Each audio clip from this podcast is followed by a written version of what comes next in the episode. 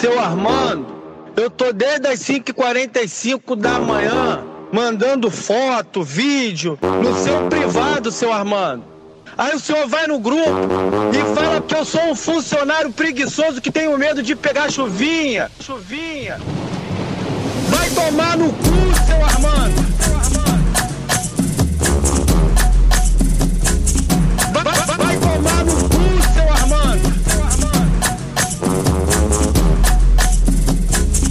É o caralho, seu Armando.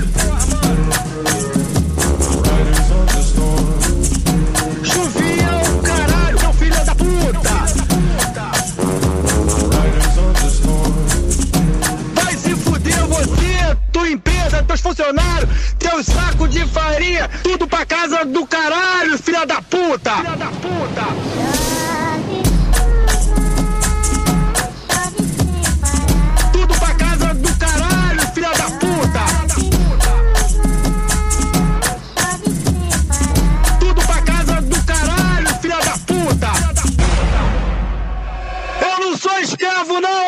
Desgraçado. A escada é uma construção que serve para fazer um deslocamento vertical. Nem sempre é assim, mas tem um jeito de facilitar tudo isso. Elevador? Não.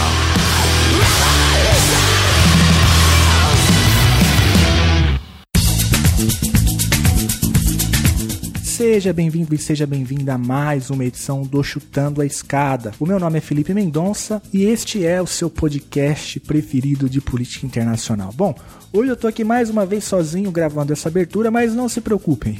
O Geraldo estará na conversa, aliás, ele estará na conversa de hoje e eu não. Pois bem, estamos fazendo aí uma dobradinha linda e maravilhosa. E olha só, um spoiler para você que curte o Ela Chutando a Escada. Me parece, ouvi dizer, o menino Dimitri mandou falar que na semana que vem teremos novidades em Débora e Carol. Parece que estão preparando uma surpresa para vocês. Bom, mas hoje eu tô aqui sozinho nessa abertura, mas a gente vai ouvir aí um super bate-papo com o Geraldo, que infelizmente não pôde gravar essa abertura comigo, mas ele conversou com o Rodolfo Viana. O Rodolfo Viana, ele é um jornalista e cientista de dados. Bom, a gente tem visto aí vários, vários exemplos é, de como é importante cientistas de dados para entender a conjuntura política brasileira, mas não só no Brasil, né? Em outras partes do mundo também. Bom, essa conversa já estava gravada por causa de uma matéria lá do Intercept Brasil, que é uma galera que a gente curte muito. A Bruna, inclusive, lá do Intercept já teve aqui. E o papo lá no Intercept apareceu por conta daquele vídeo que viralizou do vovô da Slime. Vocês lembram daquele caso do vovô da Slime? Pois é, que coisa bizarra, né? E o Rodolfo Viana fez uma, uma reportagem lá no Intercept Brasil e foi por ali que a gente conseguiu o contato dele. Mas, coisa do vovô da Slime, que embora tenha acontecido acho que mês passado, parece que já faz uma década, né? É, mas existem diversos outros boatos que circulam na internet mais recentes que, portanto, é, de, enfim, tratam do mesmo assunto. O mais recente eu acho que é a questão da padaria do seu Armando, hein? Todo mundo ouviu falar é, da padaria do seu Armando. É, e veja, pasmem, todo, depois a gente ficou sabendo que a situação era, era uma mentirosa, que na verdade não existia nenhuma padaria do seu Armando, é, mas o pessoal foi no Facebook atacar a página de uma padaria qualquer em Botafogo e sabe-se lá Deus por que ela foi escolhida como a padaria do seu Armando, mesmo não existindo nenhuma padaria do, do seu Armando. Enfim, muita gente publicando memes, né? I, I want to believe, mesmo depois é, de provado que o áudio era falso tamanha, enfim, indignação o, do, do, ali do autor do áudio e que captou o espírito quase que de uma época, né? Outro boato que surgiu recentemente, e se você frequenta os meios acadêmicos, o meio universitário, de certo você teve contato com esse boato. Foi o boato do fim da plataforma Lattes. E uma galera mesmo teve começou a fazer download do, dos seus próprios currículos na plataforma Lattes, porque sabe-se lá Deus como, se espalhou um boato em nível nacional de que o CNPq deletaria a plataforma Lattes, uma coisa que, enfim, não tem o menor sentido, né? Mesmo esse governo não fazendo sentido, deletar o Lattes não faz sentido. Mas o CNPq teve que vir a público e desmentir aquele boato. O outro boato recente também que eu recebi em vários lugares foi o, o boato do fim da CBN e da Rádio Globo, né, no fim de semana. E aí também, de novo, o Grupo Globo tendo que publicar uma nota dizendo que a CBN não vai acabar e muito menos a Rádio Globo. Pois bem, quando a gente para pra pensar desde o vovô da Slime, passando pelo, pela padaria do seu Armando, pela, pelo pessoal achando que a plataforma lá seria deletada, pelo fim da CBN e agora com a prisão do Assange, a gente percebe que o tema dos, da, dos dados ou da internet ou a ciência de dados ou dos metadados e tudo isso e tudo isso é muito importante para entender a conjuntura. E é por isso que a gente vai receber aqui um especialista em dados, que é o Rodolfo Viana, que vai contar um pouquinho para o Geraldo como que isso tudo é instrumentalizado e a importância disso tudo para entender o que, ocorre, o que ocorre no Brasil e no mundo. Bom, mas antes da gente ir pro papo, eu queria divulgar aqui algumas coisas. Primeiro, queria divulgar um evento que vai acontecer lá na Tapera Taperá. Você já sabe, essa altura do campeonato, que a gente tem a Tapera Taperá em altíssima conta, um grande parceiro nosso. É, a Tapera Taperá, ela fica localizada na Galeria Metrópole, lá em São Paulo, no centro da cidade de São Paulo.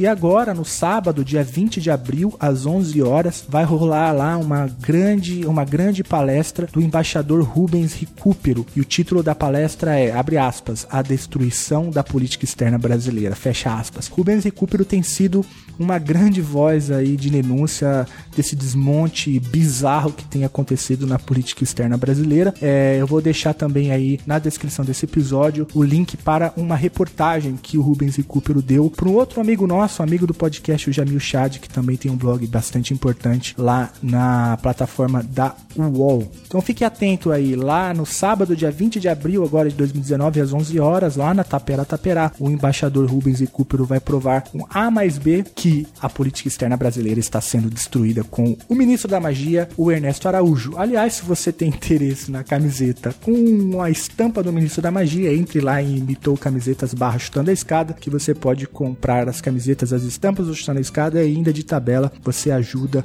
o Chutando a Escada a crescer um pouquinho mais. Bom, no penúltimo episódio a gente falou aqui da ABPOD que tinha, enfim, compartilhado um post passando pano pro golpe de 64 e pra ditadura militar no Brasil. Pois bem, depois daquilo, a ABPOD, toda a sua diretoria pede demissão, isso eu acho que é uma coisa boa, né? Parte dela, inclusive, envergonhada por conta do, do, do da questão. E agora a, a ABPOD, a nova diretoria que assume, né, uma diretoria pró-tempo de transição, elas, eles publicaram uma nota, enfim, de repúdio ao ocorrido. E aí a gente aqui do Chutando Escada, a gente sabe bater, mas a gente também sabe elogiar. A nota de repúdio ao ocorrido da ABPOD foi muito boa e a gente vai deixar também na, o link para nota na íntegra na descrição desse episódio. Bom, então vamos para os recadinhos tradicionais da paróquia.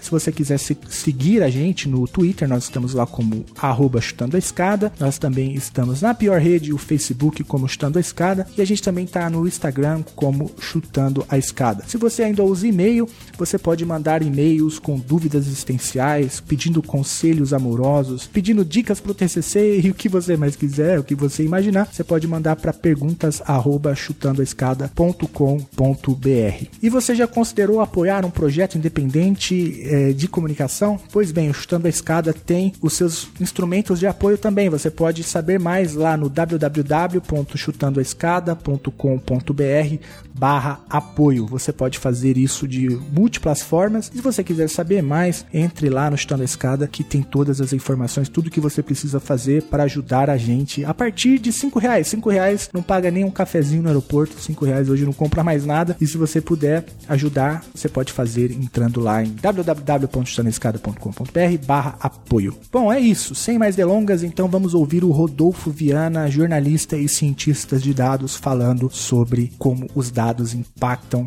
a política brasileira. Vai lá, Geraldo, a bola está com você. Alô, meus amigos, minhas amigas e meus amiguinhos aqui do meu canal. Bem, gente, vocês sabem que eu estou tentando fazer uma slime, mas não consigo de jeito nenhum. Só que tem várias amigas aqui do meu canal que falou para mim não desistir, que um dia vai dar certo. Vamos ver, né? A Lana Show, ela pediu para que eu divulgasse ela. Ela está com 120 inscritos e pediu aqui para mim divulgar o canal dela, Alana Show. Alana, não. O nome dela é Lana. L-A-N-N-A. L-A-N-N-A Show. Lana Show. Ela pediu para mim divulgar o canalzinho dela, tá? Que ela já tem 120 inscritos. Está muito contente. E as minhas amiguinhas que pediu para que eu não desistisse do slime, elas deram várias dicas. Brincando com a Tatá, Sofia Rafaela, Shirleia Estevam, tem várias aí que assiste meu vídeo de slime e fica aí comovida aí pedindo para que eu tentasse fazer, que um dia vai dar certo. Vamos ver, né?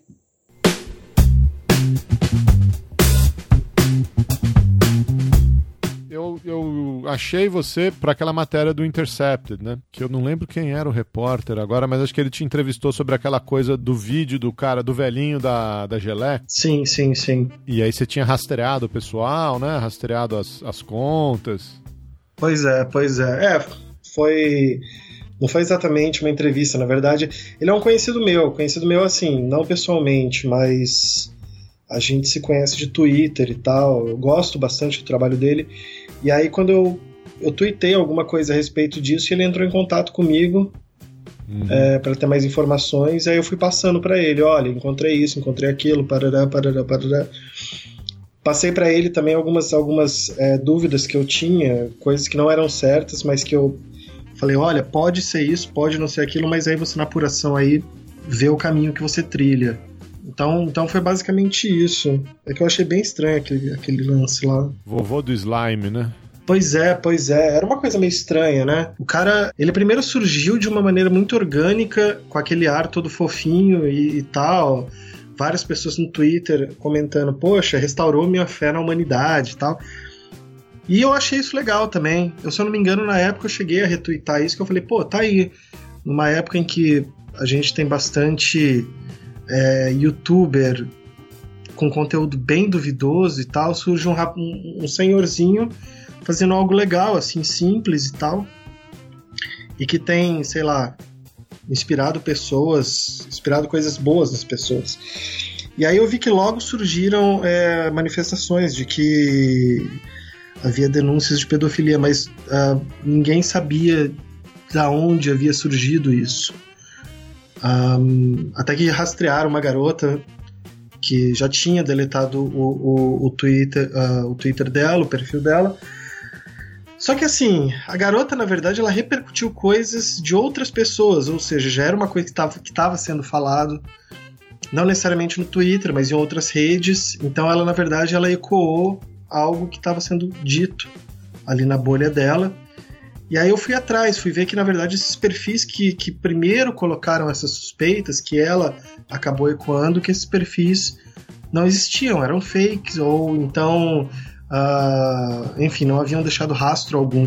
E aí eu vi que na verdade depois começou um, um, um ataque muito grande em quem havia tweetado o canal do cara, sabe? Do tipo, ah, olha só, vocês dando, dando é, espaço para alguém que pode ser um pedófilo. E eu fiquei incomodado com isso, porque na verdade, assim, cara, a gente tá, sei lá, começando. Começando não, já faz algum tempo, mas a gente tá na vibe de acreditar em pessoas independentes da, da origem da informação, né? E aí, com tudo isso, se cria uma narrativa bastante complexa e bastante perigosa. Afinal de contas, cara estava sendo acusado de pedofilia. Isso, isso me deixou bastante preocupado, assim. E aí eu fui rastreando e fui vendo que, na verdade, esses perfis não existiam é, naquele momento. Eu não, não sei dizer se eram bots, se não eram, se eram pessoas de fato, se não eram, qual a inclinação política dessas pessoas. Não, isso eu não sei dizer, porque na verdade elas não deixaram nenhum tipo de, de, de rastro. A questão é que as pessoas que estavam batendo nessa tecla de veja só, vocês estão acusando alguém, era a galera mais conservadora. E aí eu fiquei pensando, poxa, será que não Pode ser, existe a possibilidade dessas pessoas terem criado esses perfis para disseminar esse tipo de coisa, até porque quem estava difundindo isso de maneira positiva, os vídeos, olha que legal, olha que bacana, era o pessoal mais uh, progressista, era o pessoal mais de esquerda, era o pessoal mais. Não era o pessoal conservador, entendeu? Tava com sinal trocado, né? Pois é, o pessoal conservador começou a embarcar nessa para atacar o pessoal progressista porque eles estavam compartilhando algo. Algo que, na verdade, a gente não sabia a fonte. Então eu fui rastreando, fui fazendo esse trabalho e tal, até de questão de datas, de horários e tal, quem postou o que, quando, sabe? Uh, ah, para ver quem havia primeiro postado, para mostrar que aquela garota que estava sendo. Porque a questão foi essa: ligaram o perfil dessa garota que havia colocado no Twitter e que depois apagou o Twitter, ela dizia que ela era de esquerda pô, foi isso que precisou o pessoal conservador atacar a esquerda, né? foi só o que bastou. Só que na verdade, assim, na verdade, essa garota, ela apenas estava ecoando algo de, de outras fontes que não eram confiáveis, sabe? E que assim, quem plantou essas fontes? As fontes são reais? Isso, isso não tem como saber. Então foi isso que eu quis colocar ali, que na verdade não era essa garota de esquerda que havia criado essa narrativa, ela apenas ecoou isso. E a fonte original não estava sendo olhada, sabe? Então, Rodolfo, deixa eu. Eu tô com a matéria aqui, é, até pra gente. É, esclarecer um pouco para os ouvintes. Eu não sei é, o, os, quanto, quantos ouvintes acompanharam essa, essa história toda, até porque eu, vou ser sincero, nem sabia quem era o vovô do slime é, até ver essa matéria, né? É, não frequento muito o Twitter, muito menos o YouTube, tô ali meio que só para divulgar o podcast, comentar uma coisa ou outra. Mas é uma matéria de 10 de fevereiro desse ano, do João Filho. E aí ele vai narrando aqui, essa matéria que você contribuiu, a trajetória do chamado então vovô da Slime, que é o Nilson. Né? Isso. Acho que aparentemente foi, foi verificado que o Nilson Papinho existe, que ele tem 72 anos e que ele tinha um canal no YouTube, não é isso? Exato, exato. Ele tinha um canal onde ele fazia é, aquelas massinhas chamadas slime. E, obviamente, a, o público dele era bastante infantil. As pessoas que assistiam eram crianças e ele também seguia outras crianças uh, ah, para ver como é que faziam slimes e tal.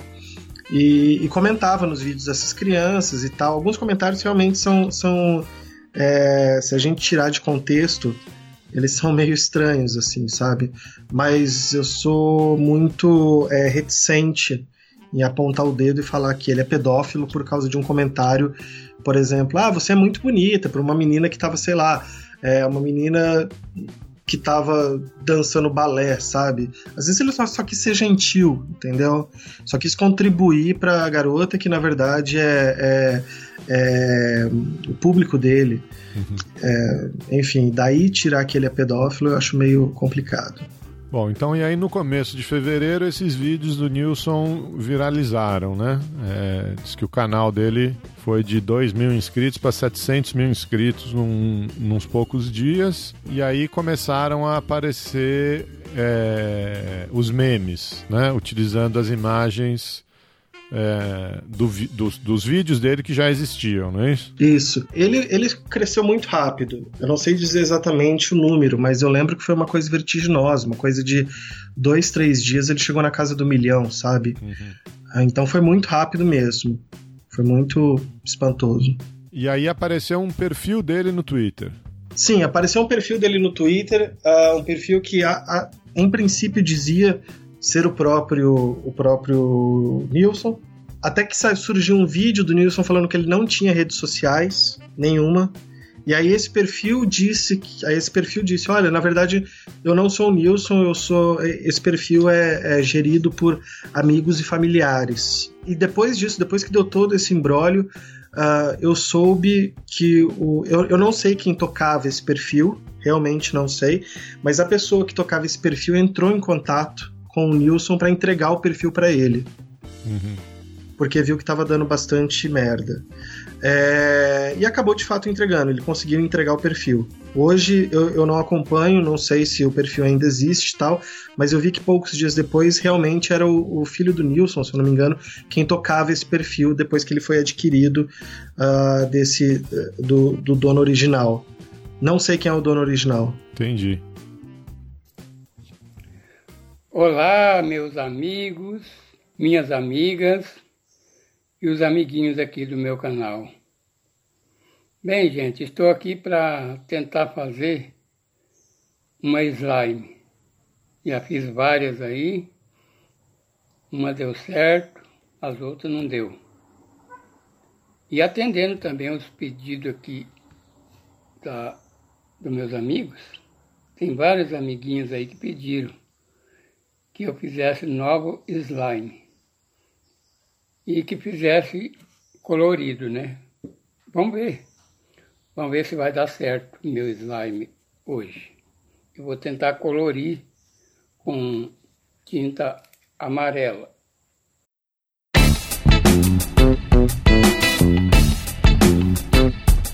E aí, acontece essa história que você estava narrando para os nossos ouvintes aqui, né? Uma pessoa, um perfil no Twitter começa a compartilhar outras postagens. Nesse momento que ele já é famoso e tal, uma pessoa começa a compartilhar boatos antigos é, que indicariam, ou, ou antigos, é, questão relativa, né? Mas algumas postagens que já existiam, que não estavam confirmadas de que ele era é, pedófilo, ou, ou, que, enfim, que tinha suspeitos quando ele se aproximava de crianças, coisas assim, né? Exato. O que tinha, na verdade, era uh, um perfil especificamente um, publicou alguns prints de conversas e eu lembro que a mensagem que essa pessoa havia colocado era algo do tipo: aí vocês estão, é, vocês estão elogiando um cara que pode ser um pedófilo. E era pesado, assim, era bem pesado. E junto dessa mensagem tinha alguns prints de conversas uh, de grupos, aparentemente de WhatsApp ou de Facebook, não sei dizer, um, com o nome das pessoas, falando: ah, pô, Uh, esse senhor Nilson é o cara que trabalha lá na escola. Eu e minha filha, a gente já ouviu da diretora que a gente não pode se aproximar dele, porque tem casos de, de suspeita de pedofilia e tal e coisa. Então essa pessoa, essa garota, começou a compartilhar esse tipo, compartilhou esse tipo de conteúdo. Quando ela compartilhou isso, viralizou. Então viralizou. No momento em que viralizou, uh, essa usuária, que eu não me lembro o nome, mas essa usuária, ela apagou o, o tweet, trancou o perfil, mas um último tweet dela foi algo do tipo aqui é esquerda, alguma coisa assim, ela falando que ela era de esquerda. E aí. E, e aí você tinha pólvora ali, né? Você tinha alguém que se dizia de esquerda compartilhando, é, é, apontando o dedo para alguém dizendo que era pedófilo. Ou seja, alguém, alguém que já tinha caído no gosto popular. Foi o que precisou para o pessoal mais conservador e tal falar: olha só, é, essa garota de esquerda ela está publicando é, sem provas, acusações contra alguém que a própria esquerda tem, tem, tem aplaudido. É, a, a, a, uma das manchetes aqui que eu peguei da época era militante anti-Bolsonaro ataca vovô da Slime com fake news sobre pedofilia. Exatamente, porque ela dizia no tweet que além de esquerda, ela, ah, vocês votaram no Bolsonaro, alguma coisa dessa natureza, assim. E, e aí ela ficou marcada como alguém anti-bolsonarista. É, ou seja, você tem alguém que se declara antibolsonarista, de esquerda, apontando o dedo para alguém que o Twitter inteiro gosta. O pessoal conservador falou: bom, já que não tem prova, vamos bater em cima, vamos pegar essa garota e vamos, vamos pegar essa narrativa e vamos mostrar como a esquerda é capaz de, de assassinar reputações. E foi isso que foi feito. Na verdade, uh, os conservadores estavam tentando usar isso como exemplo de como a esquerda assassina reputações, como alguém que se diz de esquerda pode usar de calúnias para assassinar uma reputação, entendeu? A questão é que não, não se havia prova de nada, de fato, mas também a própria acusação dessa garota, que eu particularmente achei uma coisa medonha, porque você, isso é algo que não se faz, você apontar o dedo, acusar alguém sem prova. Mas a acusação dessa garota, ela, ela era baseada em, em, em algo que não era muito sólido, sabe? Eram prints, cujas, uh, cujos interlocutores não existiam mais, não eram rastreáveis. Tá, e aí, bom, aí eu, eu acho que tem é, vários elementos para a gente puxar e ir conversando aqui, né? Claro. Então, uma coisa que você está dizendo é assim, que existiam então essas informações é, circulando, esses boatos circulando, e aí alguém auto-intitulado de esquerda faz, é, não sei se é uma denúncia, mas enfim, é, joga essa bola ainda mais para cima, né? Tá dizendo, olha, tá vendo, o cara é, tem acusação de pedofilia e tal, e isso gera a repercussão que gerou. Não dá para, pelo que eu entendi aqui, que a gente estava conversando agora há pouco e, e lendo a matéria, a gente não consegue saber quem plantou esses boatos, né? Não, não. Isso é impossível saber. Um, a gente chegou até a tentar ir atrás. A gente que eu falo, uh, eu e o, e o João. A gente chegou a fazer uma apuração para ver se a gente conseguia encontrar as pessoas que apareciam nos prints, mas a gente chegou bem próximo, na verdade mas não, elas não existiam mais. Elas tinham saído do Facebook, não tinha Twitter e tal. Então a gente não sabe é, quem eram essas pessoas, se, se. Enfim, é irrelevante saber a posição política delas, o viés ideológico delas, mas se havia algum, a gente não conseguiu chegar a nenhuma fonte da informação, assim. Ou seja, jornalisticamente não é uma fonte confiável, sabe? Uhum. É, você nunca publicaria um print desses. Um, tudo bem, a garota não era jornalista, mas é uma questão de, de, de, bom senso. Você não publica algo de uma fonte que você não sabe se existe, se é verdadeiro, se. É, mas aí, aí de passagem, você já falou um, uma das grandes diferenças da mídia tradicional para as mídias sociais, né? A mídia tradicional, com padrões diferentes de qualidade, mas ela minimamente tem que garantir a veracidade e a idoneidade das fontes, né? Exato. É, é um dos pilares, né? É você saber que aquilo que você está transmitindo é, é real, se aproxima do que é realidade, sabe? E aí, bom, a gente não consegue identificar as fontes, então a gente pega o, o, o, começo, o fio da meada, já num segundo momento, né? No momento em que é, aparece essa denúncia de que um cara que era adorado, vamos dizer assim, pelo Twitter e até pela parte progressista do Twitter, podia ter é, algum histórico de, de pedofilia ou de agressão contra crianças, assédio, etc. Exato, é. O, o, tudo estava se apoiando nessa, nessa garota, sabe? Uhum. Uh, tava tudo se apoiando no depoimento dela. E assim, paralelo a ela, eu falo dela porque ela ficou bastante marcada nesse episódio. Mas paralelo a ela, também, uh, também surgiu um outro perfil um, naquele momento, tá? Criado especificamente para publicar uh, uh, prints de comentários que o, o Nilson publicava em outros canais de YouTube. para mostrar como sim, ele era pedófilo, sabe? Essa era a ideia do canal. Reforçar o discurso, né? Exatamente. Essa era a ideia do, do perfil criado ali no Twitter. E aí eu aponto, e, e de fato, era um perfil. Esse perfil, sim. Esse perfil uh, que ele, ele surge, se eu não me engano, no mesmo momento que o perfil da garota. O Twitter, uh, o, o, o tweet da garota sobre o Nilson surge no mesmo momento que esse perfil é criado. E esse, e esse perfil a gente não sabe de quem é. Esse perfil ele estava anônimo, ele não tinha foto, ele não tinha tweet nenhum, exceto ligado ao, ao Nilson. Uhum. E ele só tweetava assim: ah, a gente vai colocar aqui uma, uma, um fio sobre comentários do, do, do Nilson mostrando como ele era, como ele é pedófilo. Uhum. E aí colocava um monte de print assim para justamente uh, difundir ainda mais a ideia de que ele era pedófilo. Aí a gente não sabe realmente quem que é, entendeu? Sim, mas aí o, o, o seu alarme, vamos dizer assim, né? Mas a, a, a sua percepção, é, você chamou atenção, no caso, o fato é, de que de uma hora para outra tinham uma série de denúncias de perfis conservadores contra não necess, não contra o Nilson, etc, mas contra o comportamento da esquerda em supostamente denunciar o Nilson como pedófilo baseado em fake news, né? Exatamente. Agora esses esses perfis aí a gente consegue rastrear quem são? São Eles existem? São bots? São trolls? São. Esses perfis que, que batiam na tecla uh, de que a esquerda estava assassinando a reputação, esses perfis eles são bastante comuns ali na, na bolha conservadora, entendeu? São, uh, são perfis que estão no entorno do Bolsonaro, são perfis que estão no entorno de publicações no mínimo duvidosas, como Terça Livre, são seguidores dessas pessoas que começaram e seguidores com bastante, bastante uh, com um número elevado de gente, sabe? São pessoas realmente que eu classificaria como pessoas públicas. Enfim, se alguém é seguido por 100 mil pessoas, eu acho que é uma pessoa pública. Mas isso na minha classificação. Então, assim, pessoas com muitos seguidores que estão nessa bolha que, que orbitam uh, a figura do Bolsonaro no Twitter começaram a levantar o dedo e falar que a esquerda está assassinando reputação e tal.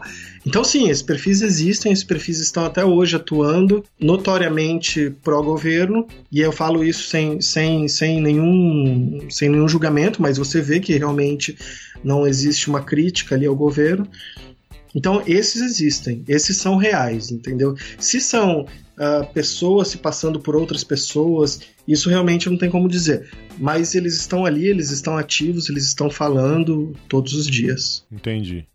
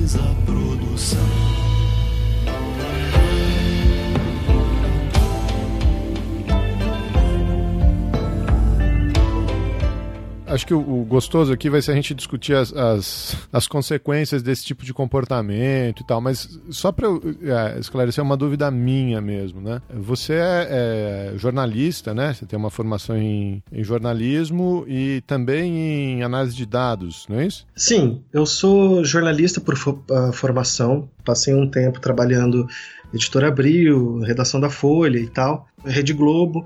Depois de algum tempo, eu comecei a estudar ciência de dados uh, até me especializar nisso. Hoje eu sou cientista de dados na Rede Globo. Mas ne nessa investigação, assim, vamos dizer, que você construiu aí, né? Que tipo de ferramentas você usou, cara? Sim, é, simplesmente ir navegando nas páginas e anotando data e hora, como qualquer um poderia fazer? Ou, ou tem alguns recursos é, diferentes que a gente pode usar para analisar esses perfis? Cara, essa especificamente é, não teve uma coisa muito um, fora do normal, sabe?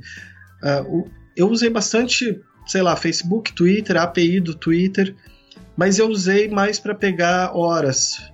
Um, então, por exemplo, se você no Twitter colocar o mouse em cima ali da hora, você vê a hora que aquilo foi publicado, sabe? Então eu fui levantando essas informações como qualquer outra pessoa poderia levantar. Nesse caso específico, não teve nenhuma ferramenta extraordinária. Então, a própria pesquisa que eu fiz no Facebook foi pesquisa, geralmente as pessoas vão lá e pesquisam por nomes. Mas se você colocar ali que você quer pesquisar de ano tal até ano tal, é, ou da região tal, ou que trabalha em tal lugar, você vai afunilando essa pesquisa, sabe? Uhum. Então você tem. A gente sabe que, por exemplo, a garota uh, em questão, ela sumiu do Twitter, mas antes de você. Uh, o, o que você vê no Twitter, se você muda sua arroba, se você muda o seu nome, se você muda alguma informação no seu perfil de Twitter, você não muda o que está lá atrás. Uhum. Você não muda, por exemplo, as pessoas que responderam para você Vamos supor, o meu perfil é Rodolfo Viana. Se eu mudar meu perfil para Armando Viana hoje, eu ainda vou ter lá atrás um rastro de pessoas que eventualmente conversavam comigo e que respondiam para arroba Rodolfo Viana. Então, eu achando esses rastros, eu vou vendo, por exemplo, opa, esse perfil que hoje é tal, até tal ano era tal. Esse perfil ele foi criado em tal ano. Esse perfil foi pela API dá para você ver quando exatamente foi criado, uh, que hora que foi criado. A API é, um, é uma interface para você puxar os dados direto do, do Twitter, é isso? Exatamente. A API é um sistema para você puxar dados do Twitter. Uh, esses dados, eles não são exatamente, eles não necessariamente são aqueles que você vê no Twitter. Eles são dados, por exemplo, uh, se você twitta alguma coisa nesse momento, a API ela vai guardar informações, por exemplo, a hora que foi tweetada, para quem que foi tweetado, é, a sua localização, um, o, o, conteúdo em si, né? Se aquilo é um retweet, ou se aquilo é uma mention, ou se aquilo.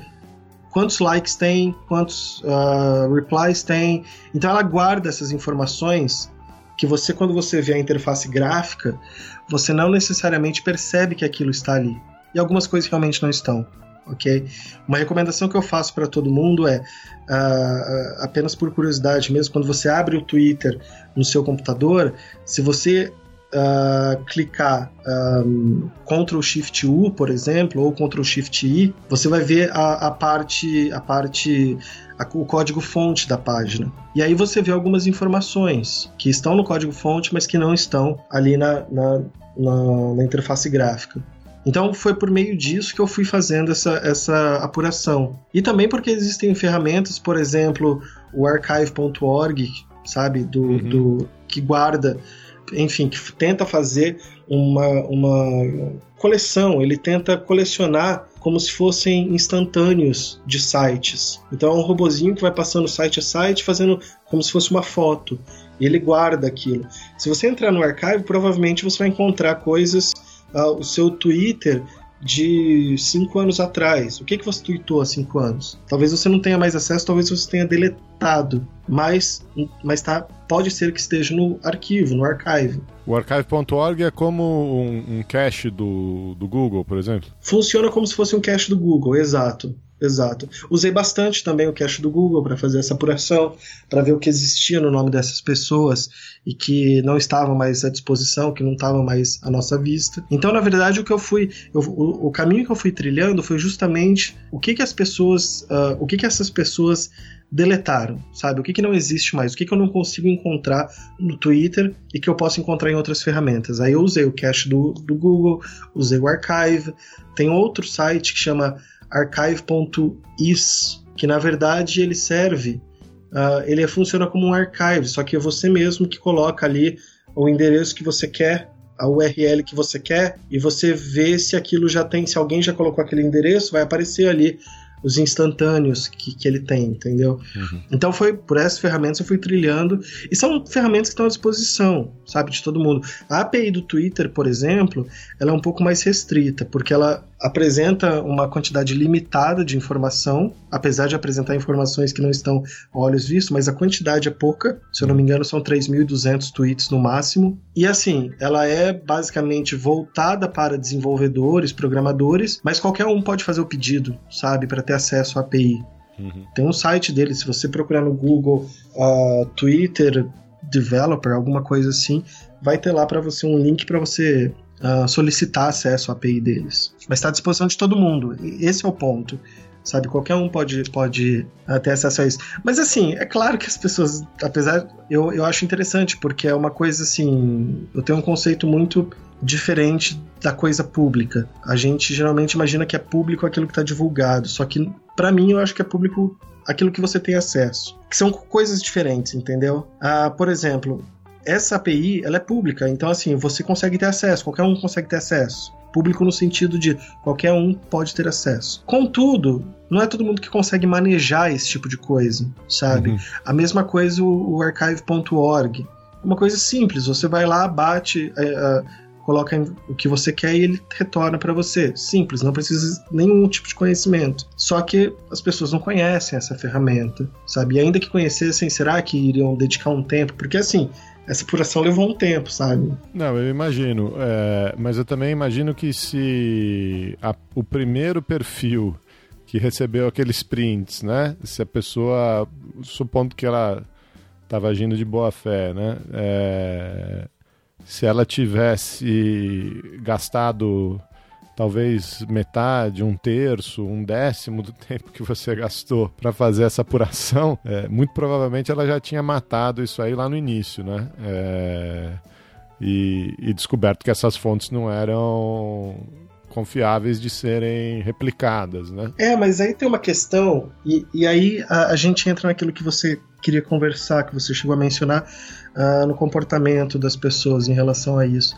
É, de fato, ela poderia chegar a essa conclusão, que a fonte não era confiável e que se ela tivesse um bom senso, ela não publicaria isso, não replicaria isso. Mas a questão é que hoje as pessoas, elas sei lá, eu vejo isso muito no Twitter, elas estão tão necessitadas de, de, de algum tipo de aprovação, de validação, o que a galera chama de lacração, vamos colocar assim, elas têm essa necessidade, é, é uma coisa estranha, assim, elas têm essa necessidade e muitas vezes elas fazem uso, sei lá, de artimanhas para conseguir uma quantidade grande de like ou de retweet. Então eu não sei se a prioridade é realmente saber a verdade, entende? A prioridade é você ter público, independente se para isso você precisa dizer a verdade ou não. Então, uh, eu não sei se faria muita diferença, na verdade. Assim, a gente aposta no bom senso da garota de que ela pensaria: bom, como eu não sei a fonte, eu não vou publicar. Eu não tenho provas. E mesmo que eu conhecesse a fonte, essa fonte não me trouxe provas. Eu não sei se isso evitaria que ela publicasse, não. É, mas esse cenário que você está pintando aí é ainda mais desesperador, né, Rodolfo? É completamente desesperador. É, é muito desesperador isso. Porque, assim, a, a, verdade, a verdade, a realidade virou uma coisa secundária. A realidade não interessa mais. Ela não, não, ela não dá às pessoas aquilo que elas querem, que é essa validação o tempo todo, sabe? Que são esses aplausos, que é essa quantidade infinita de likes. E por isso você foge dela, você foge dessa realidade muitas vezes com mentiras, entendeu? que você sabe que são mentiras, ou que você suspeita que sejam mentiras, mas que você coloca ali porque você sabe que aquilo vai te trazer uma satisfação momentânea, uma quantidade de likes, um, sabe, um, um público que vai bater palma para você. Isso é desesperador, sabe? É realmente desesperador. Não à toa a gente tem tantas fake news. A, a, a ideia de fake news é essa, né? Você colocar uma coisa muito é, sensacionalista ao ponto das pessoas manipularem aquilo pela emoção e não pela razão. Então você compartilha porque você achou aquilo muito. aquilo mexeu contigo, mexeu num nervo seu. Então você não, não, raciocina, pô, será que isso é verdade? Pô, será que existe realmente uma madeira de piroca? Será que estão distribuindo isso? Sabe? E assim, tá, as pessoas estão dizendo que existem. Onde? Cadê? Essa distribuição ocorre exatamente onde, sabe? Será que existe realmente. Sei lá, eu não quero. Eu, eu, eu não sou lulista, tá? Mas eu me lembro que em 2016, 2015, 2014. O filho do Lula, naquele momento, era dono da JBS, não era? As pessoas falavam isso, sabe? Então, assim, uh, e hoje em dia ninguém mais fala, né? Ninguém mais fala disso. É bizarro, porque assim, a, a realidade ela se tornou algo secundário ela se tornou algo secundário, ela perdeu importância, a verdade perdeu importância, uh, e perdeu importância por causa dessa necessidade de ser validado, ser aplaudido, ter milhões de seguidores. Isso é realmente catastrófico.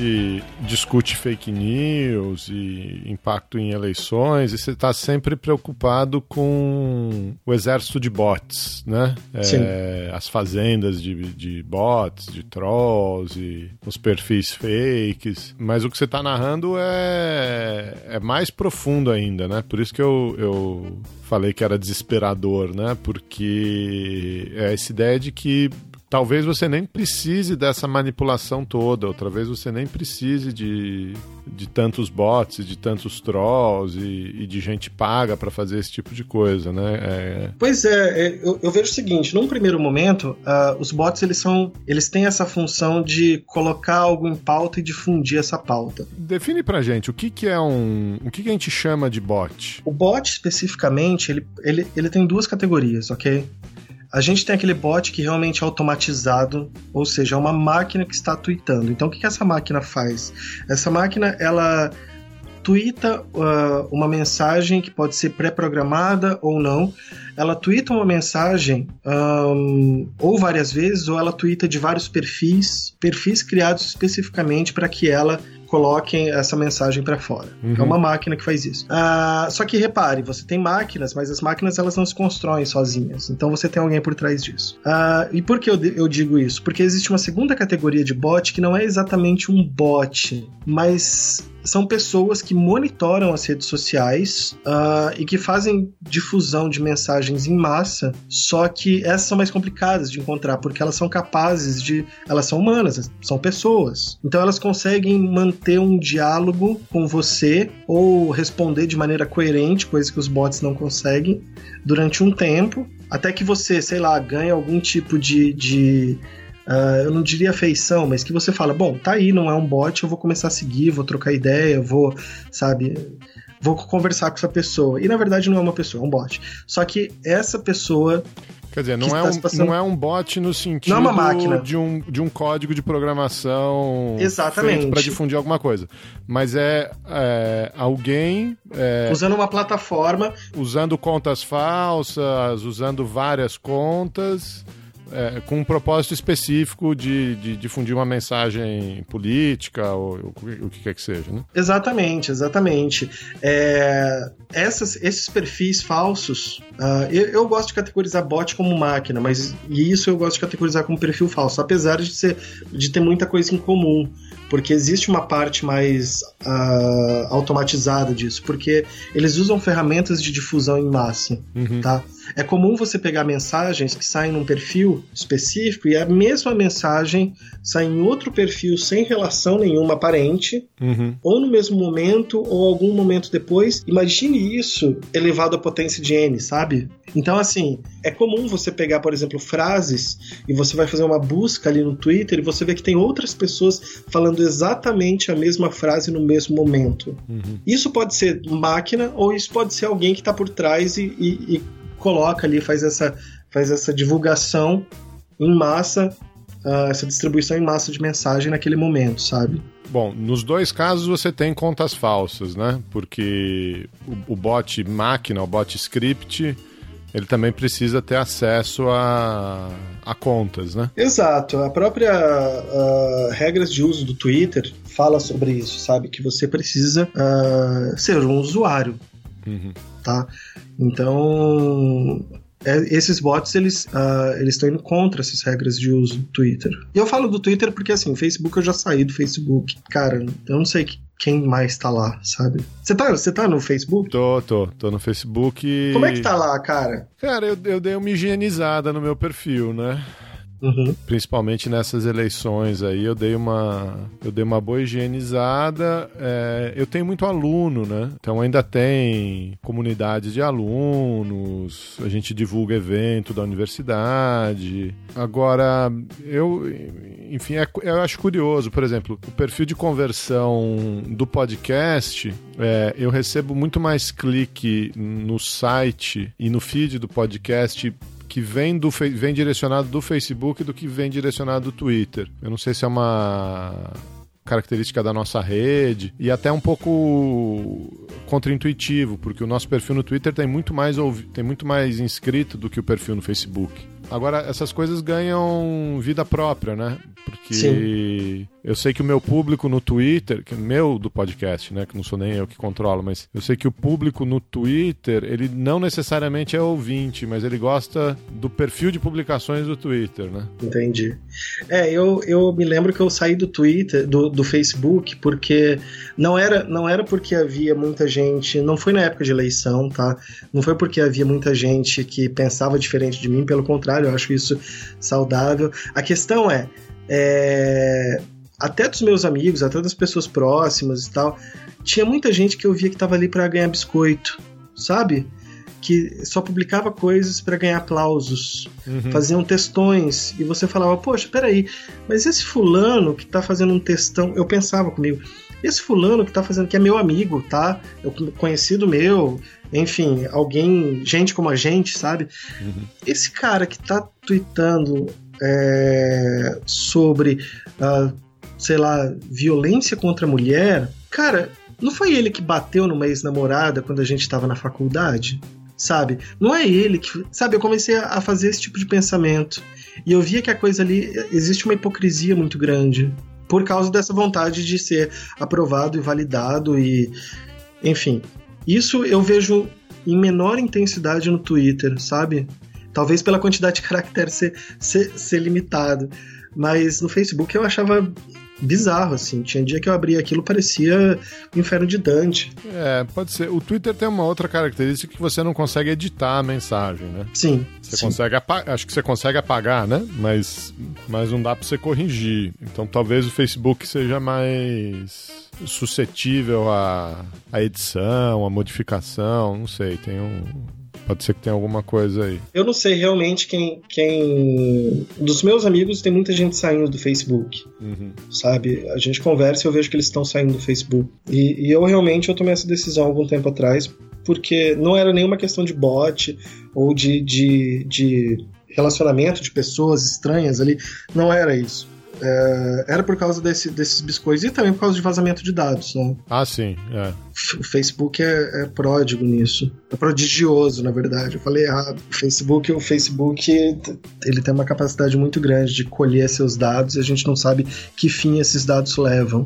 É, a gente fez um programa aqui ano passado sobre a Cambridge Analytica e e a maneira como esses dados vinham sendo usados. E, e, agora, recentemente, eu me lembro pelo menos de duas duas notícias de conjuntos inteiros de, de milhares de contas que foram vazados, né? São, são extraídos por terceiros e aí o Facebook não, não garante a segurança dos dados. É uma coisa complicada, né? Pois é, é uma coisa bizarra, sabe? É, é muito complicado hoje em dia você você tá numa ferramenta, numa plataforma que ela tá colhendo dados e você não faz ideia de quais dados são. Então ela colhe informações, por exemplo, do local que você tá, onde você escreveu aquela mensagem. Ela pega por uh, latitude e longitude, porque o seu celular tem GPS. Então isso assim, eu acho muito bizarro, eu acho isso muito é, é, complicado porque você vê que ela não tem um cuidado com esses dados. E assim, não é que você tenha algo a esconder. Não é essa a questão. A questão é, cara, você quer realmente que todo mundo saiba onde você está o tempo todo? Sabe? Um, onde é que existe a privacidade aí? Então foi o que me levou a sair do Facebook, sabe? E no Twitter eu, eu sei que ele colhe dados, mas eu vejo que assim, talvez o cuidado que eles tenham com esses dados, eles não têm cuidado com os dados para quando você vai, por exemplo, fazer um anúncio, que você escolhe ali, que você faz o seu target ali, é, talvez isso seja um tanto quanto bizarro, que você vê nas eleições eu via isso. Você está vendo esse anúncio porque o, o anunciante procurou pessoas XYZ. E você fala, caramba, esses dados eles escolheram da onde? Mas eu não sei se eles passam isso adiante, sabe? Uhum. Isso que eu acho problemático.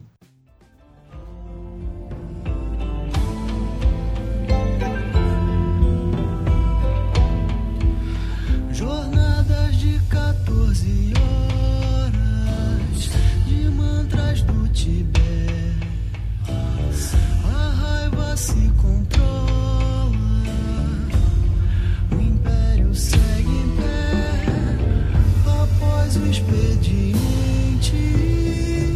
convoca-se a meditação. No pleno equilíbrio da mente, a gente sente gratidão.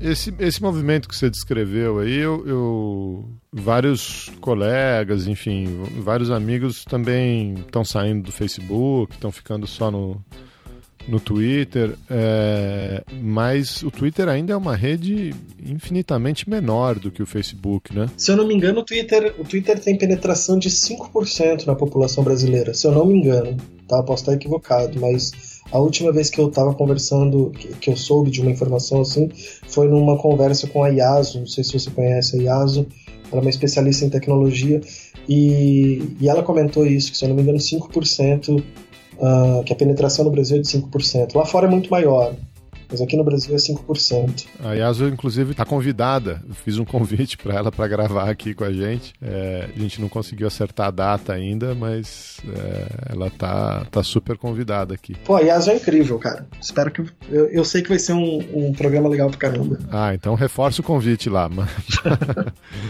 Mas, mas mundial, o Facebook tem mais de 2 bilhões de usuários, o Twitter tem acho que 120 milhões, é uma coisa assim. Né? É, são, são números muito diferentes, né? Sim, sim. É, você, o, o, Facebook realmente virou uma, uma, uma enfim, é praticamente um mundo à parte, né? Literalmente, assim, você tem bilhões de pessoas, você já não consegue mais mensurar na casa dos milhões. É, e aí acho que a preocupação do, do Zuckerberg, desses caras com, com essas políticas também vem daí, né? Estão mudando políticas de, de privacidade, de compartilhamento, porque.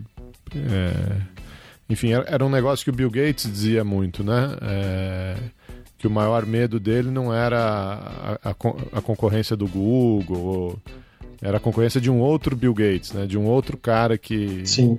que aparecesse do nada, de uma outra rede que aparecesse é, do nada e tivesse um crescimento exponencial desses. Né? Exato. E só para colocar aqui a, a, informação de maneira é, correta, enquanto a gente está conversando, eu fiz aqui uma pesquisinha básica. A quantidade de usuários do Twitter no mundo inteiro no terceiro quadrimestre de 2018 era de 321 milhões. Ah, olha aí, eu falei um dado, falei besteira. Exatamente. Então, assim, não, falou besteira não, na verdade, a gente está falando que o, o Facebook tem 2 bilhões ou algo em torno disso, é, 10%, Twitter, né? Um pouco mais. O Twitter tem é, 15%. 15% disso. Interessante, tem que acompanhar aí para onde vai. Mas deixa eu, deixa eu voltar um pouco aqui na, na sua trajetória, cara. Então você estava falando que você era jornalista, tinha muito trabalho em redação e foi estudar ciência de dados, né? É... Pois é. Como é que aconteceu isso aí? Cara, é uma história meio. É... Ela não é uma história muito feliz, assim. É, eu trabalhei durante 10 anos como jornalista em algumas redações da Abril, uh, na Folha de São Paulo, e aí eu tive aquela síndrome de burnout, sabe? De aquele esgotamento profissional. Um, isso no fim de 2017. É, foi isso. Eu tive esgotamento. Uh, essa síndrome, na verdade, ela me levou até insônia e tal. Eu passava três dias sem dormir. Então eu estava realmente. a minha saúde estava comprometida ali naquele momento. Eu resolvi então tirar um ano sabático.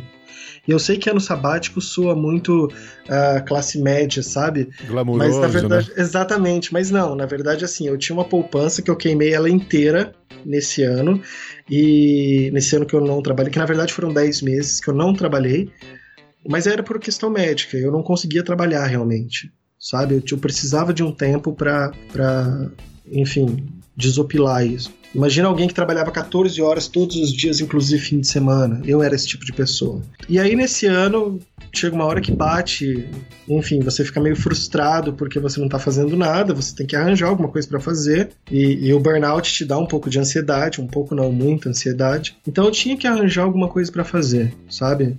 nessa época eu conheci o pessoal, acredito que você conheça também, o pessoal da Serenata de Amor.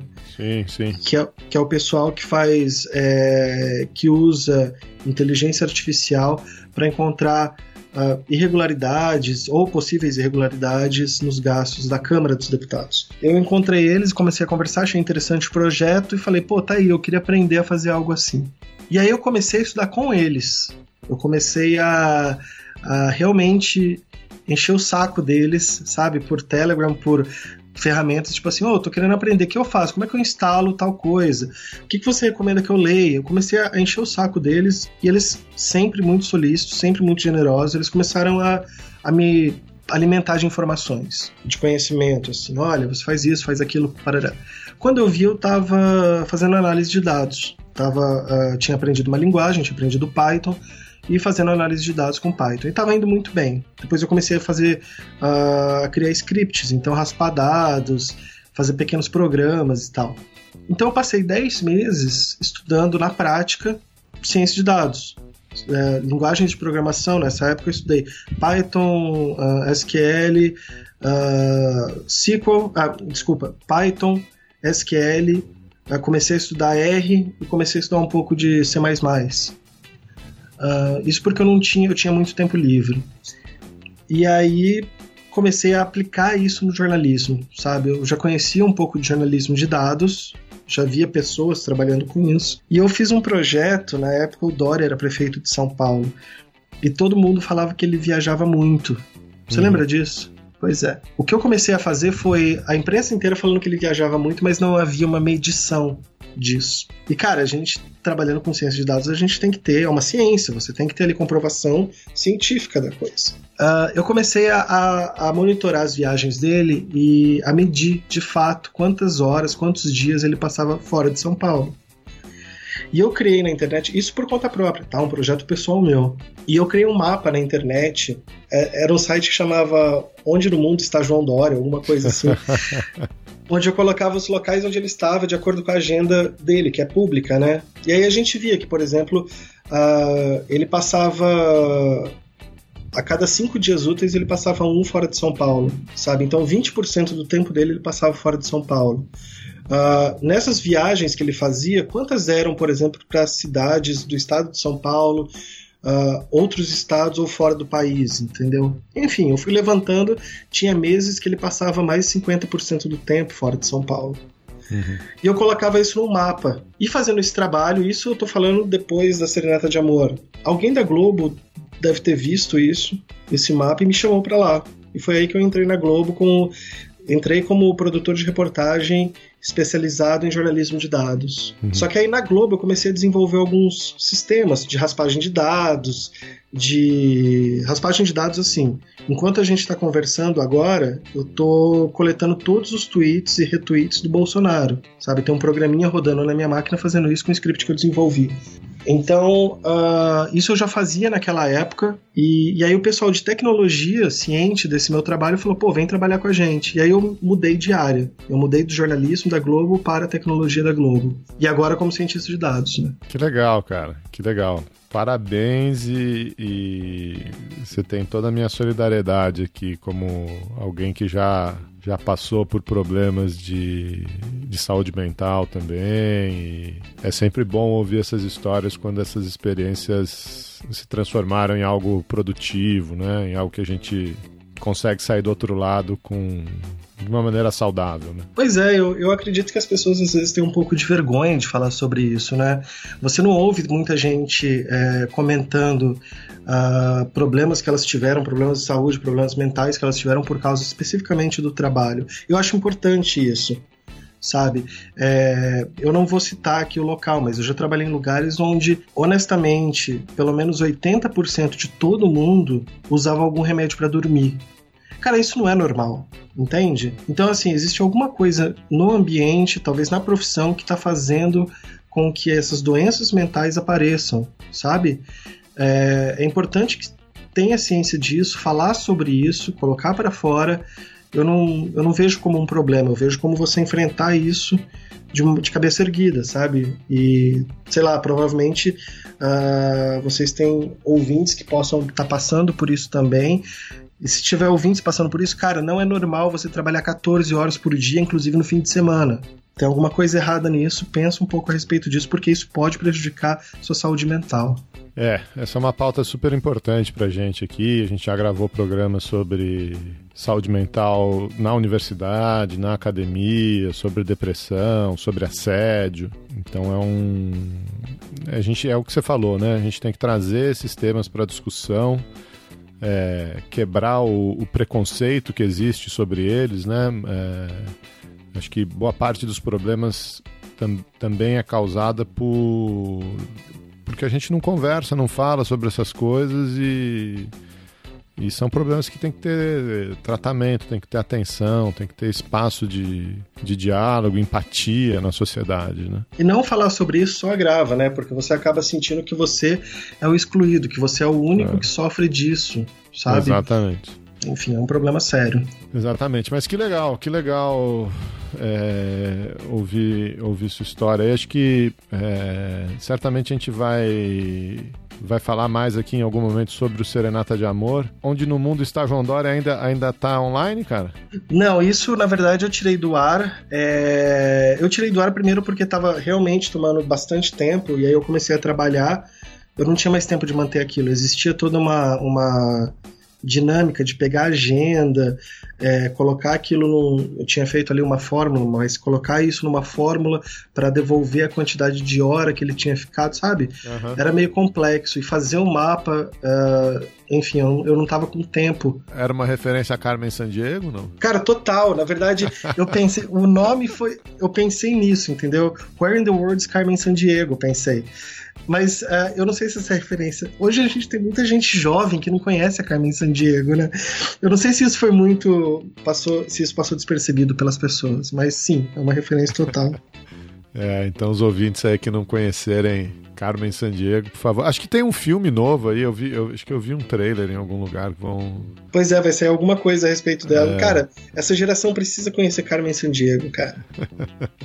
é o que falta para essa geração. É pouquinho de lógica, né? Um pouquinho de investigação exatamente. lógica.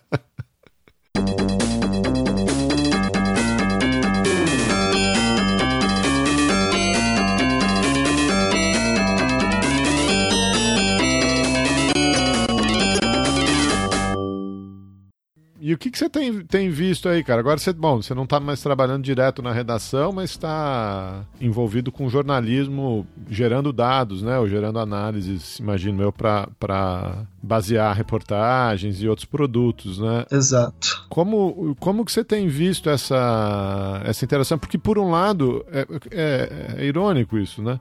Por um lado, a gente nunca teve tanto dado disponível né, e tanta tecnologia para processar. Por outro lado, os dados e a realidade nunca valeram tão pouco. Né? Exato. É, eu penso o seguinte, que mais do que nunca os dados são importantes, sabe? Porque realmente a gente hoje tem dado tão pouca importância pro, para os fatos, sabe? Que eles são apenas comprováveis por dados. É, eu acredito que hoje a gente está muito ligado é, na nossa crença. Então, o que a gente acredita ser correto, para a gente é correto. É aquele viés de confirmação, sabe? Uhum. É, é, você gosta daquilo que confirma o que você já acredita e não gosta aquilo que vai contra o que você acredita. Apenas pelo fato de você acreditar. Então, não é se é uma verdade ou não. É uma coisa meio filosófica isso. A questão é, eu acho que dado hoje é a coisa mais importante que a gente tem. É, o meu trabalho especificamente, uh, um exemplo que eu tenho sobre, sobre a importância de dados e, e, e, esse trabalho que eu desenvolvo, nas eleições, nas últimas eleições, um, eu ainda estava na redação da Rede Globo, na redação de jornalismo da Rede Globo, e eu estava no núcleo de eleições. Eu estava responsável por, junto com uma equipe, eu estava responsável por coletar dados sobre o governo do estado de São Paulo e sobre os candidatos ao governo do estado de São Paulo. Uh, ah, Para que esses dados? Porque a entrevista que as pessoas viram na TV com o César Tralli fazendo perguntas aos candidatos, uh, essa entrevista, essas entrevistas, né, porque cada dia era um candidato, essas entrevistas foram todas baseadas em dados.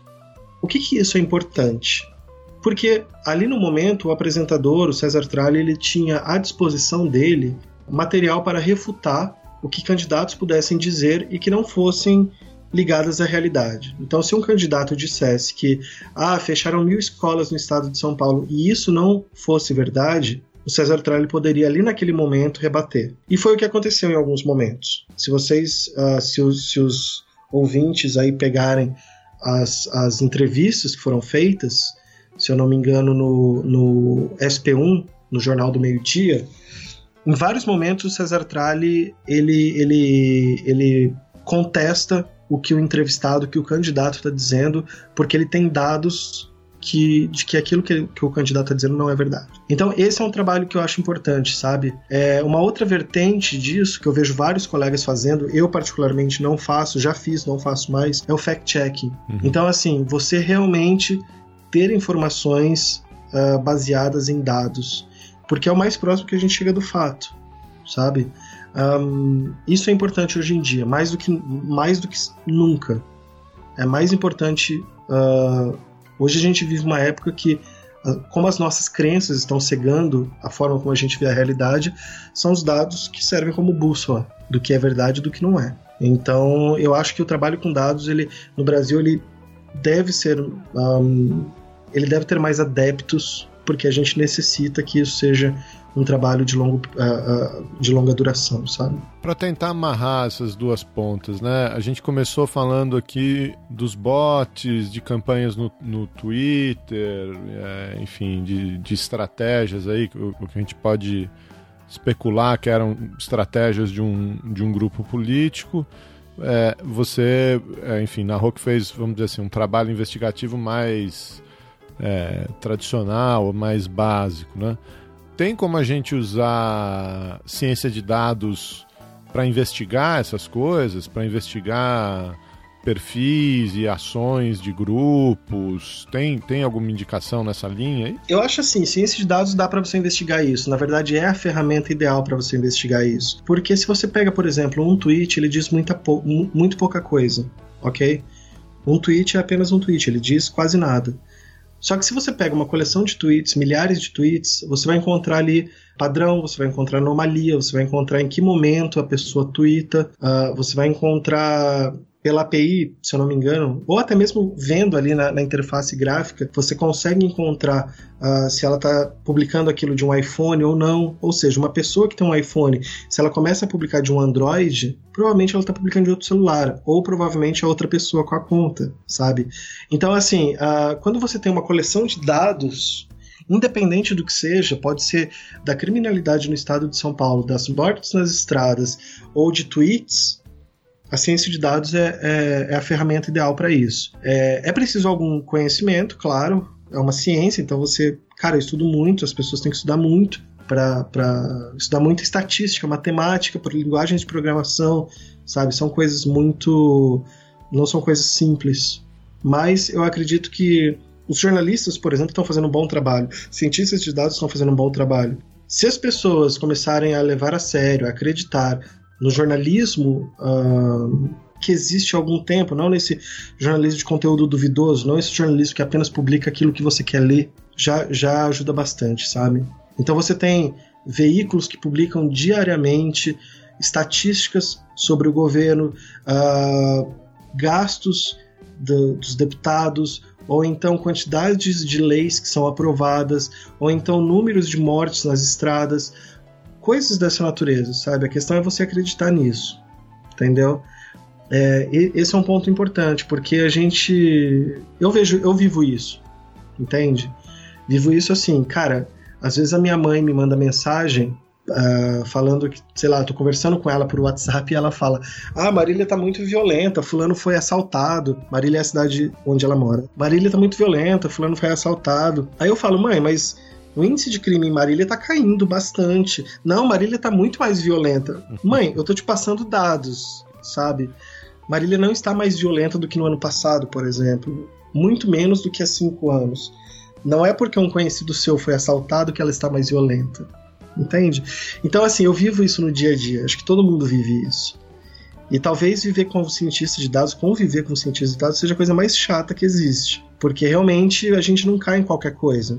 E a gente não acredita em qualquer opinião. Você tem que me trazer dados. Legal, legal demais. Eu gosto muito dessa, dessa conversa, inclusive fuçando ali no seu perfil, eu encontrei uma outra cientista de dados que é a Jéssica Temporal, né? A gente trabalha junto, é. Ela trabalha na Globo comigo. E aí eu fui ouvir o, o podcast dela, que eu vou deixar a recomendação aqui, que é o Pizza de Dados. Sim, sim. Eu acho muito bom. É, em particular, é, o episódio 17, que é dados do ponto de vista do governo.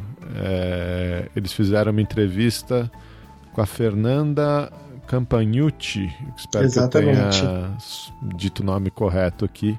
Papo muito legal sobre algumas coisas que você estava falando aí, do governo de São Paulo, é, abertura de, de dados para pautar políticas públicas e tal. Um papo, um papo super bacana é, da maneira como a gente pode usar a informação que, que tem para tentar fazer uma discussão política bem embasada. Né? É, se eu não me engano, a, a Fernanda Campanucci, ela, ela trabalha no Pengov, não é? No, ela, ela também trabalha, se eu não me engano, na prefeitura de São Paulo como gestora de dados. Ela tem um trabalho assim bastante interessante em divulgação de dados públicos. É, é isso aí. Então fica aí a recomendação do, do Pizza de Dados, da Jéssica. Jéssica produz junto com a Letícia Portela e o Gustavo Coelho. Recomendo. Então tá bom, cara. Queria te agradecer demais, viu, Rodolfo? Foi um, um papo super legal e, e, acho que você coloca de uma maneira tranquila um, assuntos que nem sempre são tranquilos, né? Principalmente para quem não tem traquejo aí com tecnologia, com, com esses termos. Acho que você foi conduzindo de uma maneira bem bacana. Acho que os nossos ouvintes vão, vão gostar do papo. Cara, eu que agradeço o convite. Tô sempre aqui, sempre que precisar de alguém para bater um papo a respeito. Os ouvintes também quiserem, sei lá, me encontrar aí no Twitter e quiser bater um papo, tô por aí.